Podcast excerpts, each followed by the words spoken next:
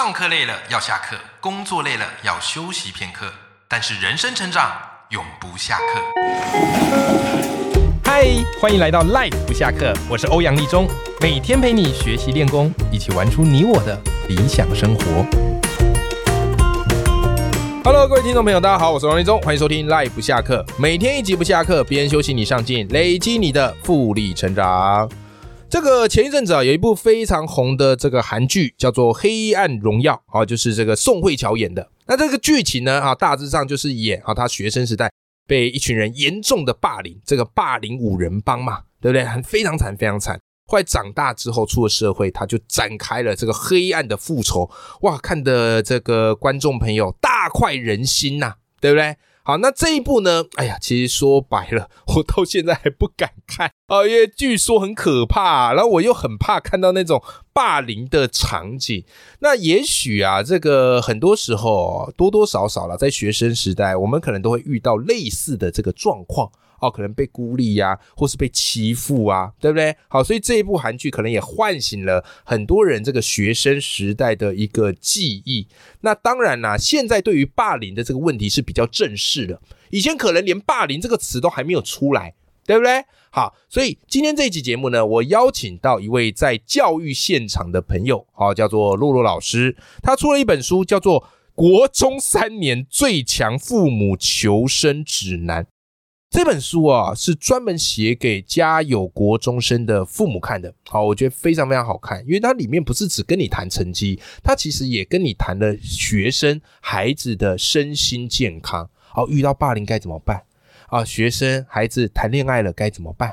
好，甚至是孩子特别开始在意外貌该怎么办？哦，我觉得这些很棒，这些有时候比成绩来的更重要。成绩只是一时啊，可是身心健康却是一世，对不对？那我今天特别想要跟露露老师聚焦，就是我们来好好聊一聊霸凌这个议题。我们现在欢迎我们今天大来宾露露老师，欢迎。Hello，欧阳老师好，各位赖粉大家好，我是洛洛。哎哎，露露老师，《黑暗荣耀》你有看完吗？有，我有看完。你有看完？我有看完。哦，真的很恐怖吗？也我觉得是刚开始比较可怕哦，后面就还好。就是那个那个拿电棒卷那个比较可怕，那个我觉得这个我知道非常痛。我觉得其他后面就还还 OK，没有到很可，就是应该说呃比较残忍的画面比较少。你就看那个大女主，然后要复仇的过程这样子啊。你这样讲，我感觉好像可以回去来看可以看一下了。OK，好，那其实洛老师你在这本书其实有专门在提到说，哎，孩子面对霸凌的一些状况。那近几年，其实大家也越来越正视这个霸凌的问题，比较有这个自觉啦。对，以前可能被霸凌了，但还不知道那个叫做霸凌，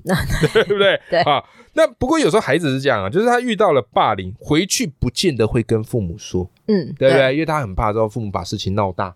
对不对？或者是各式各样的这个原因，所以有时候父母得知孩子霸凌，这是很后面的事情的。那我们作为父母，当然希望说自己的孩子在学校能够健健康康、平平安安，所以我们也想要去了解孩子的一个状况。嗯，那我们当父母，我们可以从就算孩子不说，我们可以从什么状况上去观察到他可能疑似有被霸凌的情形？哦，我觉得其实爸妈可以先观察孩子就有没有什么异样。嗯，对，譬如说，因为通常被霸凌的孩子，他可能在情绪上面就会比较低落嘛。因为基本上被霸凌可能都是跟朋友之间的关系啊，所以呢，第一个他可能情绪上面会比较低落。嗯，然后呢，有些人就会开始不想要上学。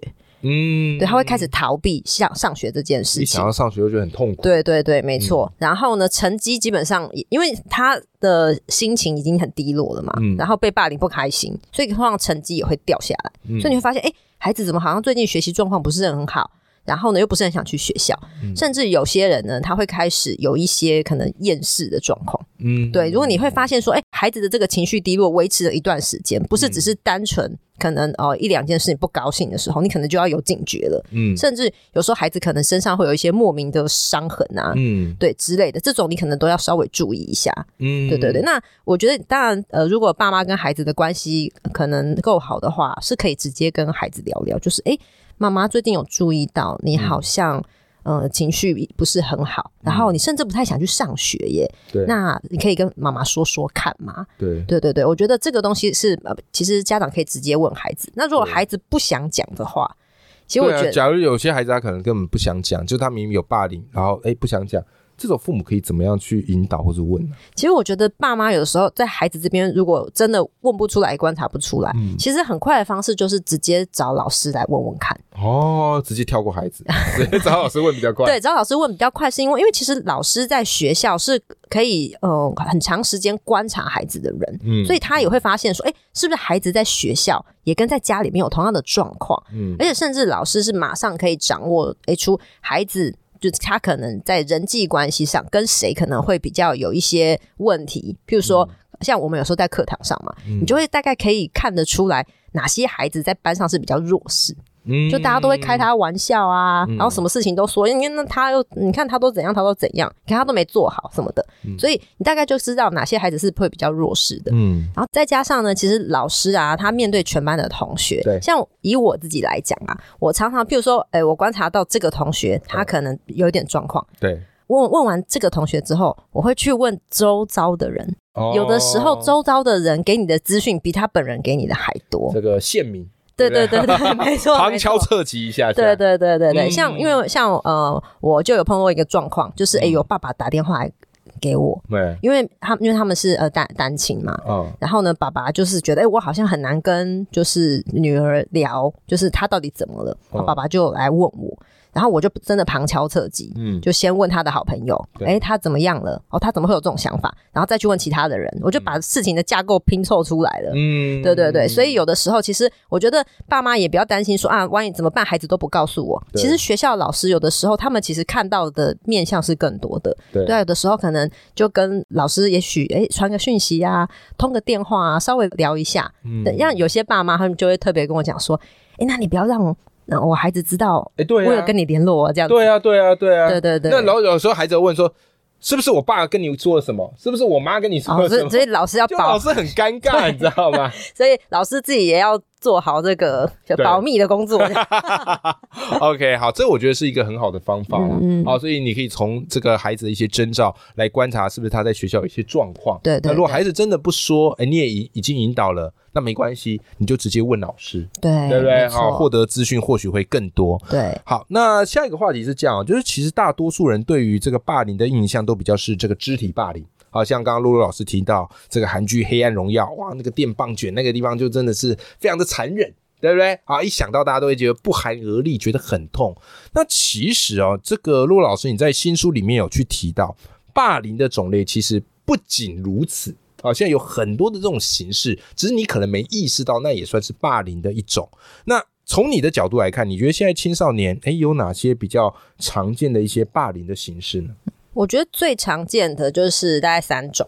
第一种呢，就是嘲笑、嘲讽他。嗯，对，譬如说，可能班上会有一些人，他就是比较弱势。嗯，所以呢，班上其他人可能就会没事就开他玩笑。嗯，对，就会觉得说，哦，他怎么都可能脏脏的啊，臭臭的啊。嗯，对，所以就会可能遇到什么事情，就会把他讲的话或做的事放大，或是模仿他的口头禅。你就会觉得说，就是。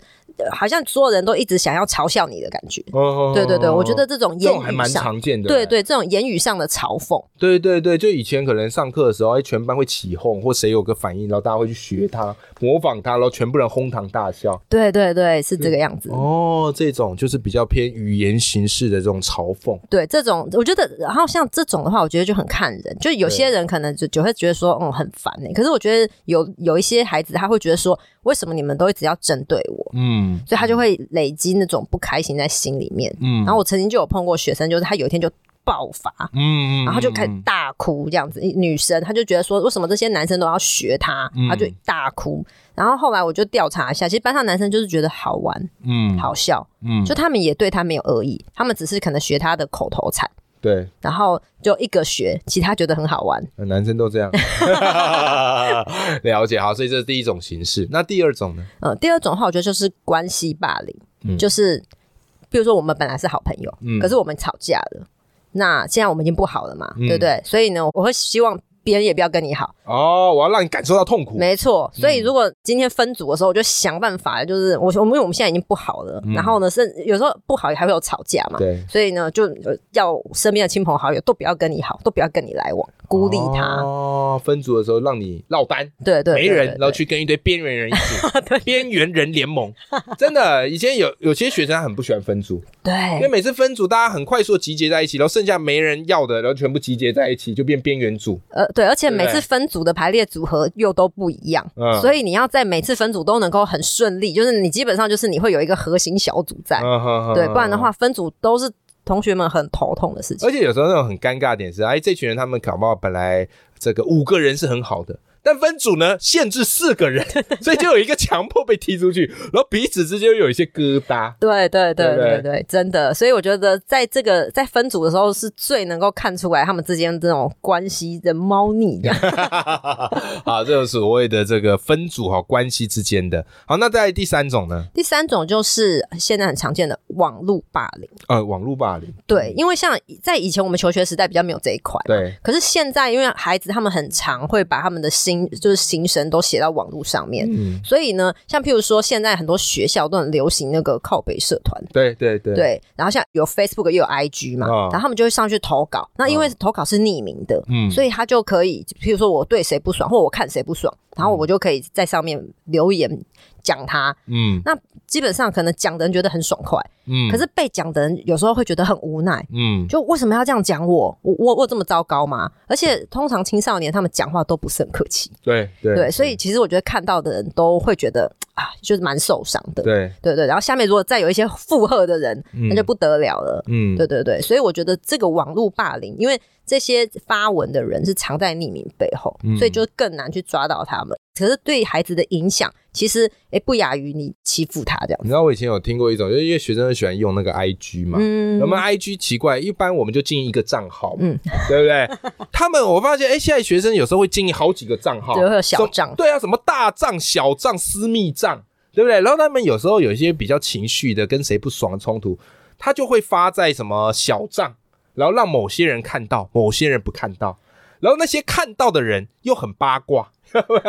大婶婆又会去讲，然后就会间接的传，然后造成那个伤害。对，哇，这个真的也是有时候处理起来也是疲于奔命，因为我也没什么，我也没平常也没在用什么 IG，对不对？好，所以这也是一种算是另类的这种网络会。造成的一些关系上的冲突，对对对，嗯哼哼哼，了解。OK，好，所以刚才骆老师跟大家分享，就是霸凌的形式，除了最常见的这个肢体霸凌之外，啊，也有一些什么关系的霸凌啊，啊，语言上的霸凌啊，对不对？啊，甚至是网络的霸凌，啊，这些都是算是霸凌的一种，啊，所以这个也是我们家长们可以去密切注意的。OK，好，从孩子跟朋友之间联系的状况，好，去了解他在学校的一个情形。那当然啦，就是当家长发现孩子被霸凌，一定心急如焚哦，有些可能气急败坏啊，有些搞不好就要找对方算账了，嗯，对不对？那其实陆老师从你的角度来看啊，就是如果家长得知孩子在学校遭到霸凌，你觉得家长他可以优先怎么样做会比较好？嗯。其实我觉得呢，其实对于家长如果发现这件事情，真的大部分家长都会很就是很生气，气急败坏，以暴制暴，对不对？连恩尼逊有没有最强地表老爸直接来了？对，很多都会这个样子。嗯，可是其实像我在书里面就有讲到，说我其实是真的蛮建议爸妈可以先跟老师呃讲这件事情，因为我觉得老师是一个他比较可以站在第三者的角度去看。他们之间到底发生什么事情？嗯，因为有的时候我会发现哈，很多东西其实里面穿插的很多是误会。嗯，就是譬如说他们之间的那个心结可能是来自一个误会，然后这个误会就像滚雪球越滚越大。嗯，那有的时候呢，其实在这个误会讲开之后，哎，可能彼此会好一点。但是如果有时候家长一开始就介入。你的家长来，他的家长也要来啊。嗯，那大家一旦把家长介入之后，哦，问题变越变越复杂。哦，对，所以我觉得这是第一个点。那先让老师知道之后，然后再来是听听孩子讲一下他的状况是什么。嗯，对。然后譬如说，孩子可能有他的诉求，像我刚刚讲的那个故事，那个孩子的诉求就是，我希望同学不要再学我。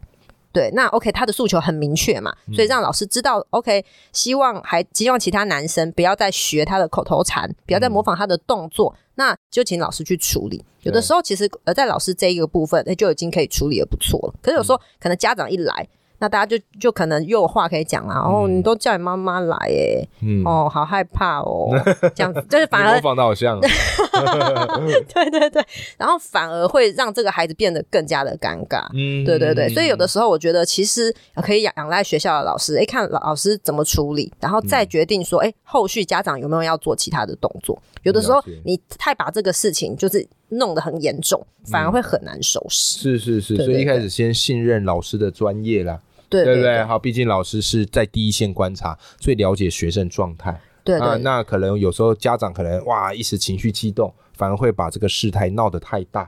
对对对，没错。而且我觉得在这样的之后，我觉得其实对于孩子，就是也要让他知道说，哎，其实爸妈是很关心你的，嗯，那也愿愿愿意陪伴你。因为其实我觉得还有另外一种家长。是他可能会去责怪孩子，嗯，就说，哎，你怎么会被人家欺负？哎，对对，为什么别人都弄你不弄他？那是不是你自己也有问题？其实这种处理方应该是最不好的。对，那那孩子反而会觉得说，我就已经很委屈了，然后爸妈你就你你还来反过来责责骂我？对对对对对，就指责被害人了。对对对，那这个就是我们要去避免。嗯，没错没错。OK，好好，今天这一集聊这个话题比较沉重一点，好，但我觉得这个是非常的重要的，好，因为有时候。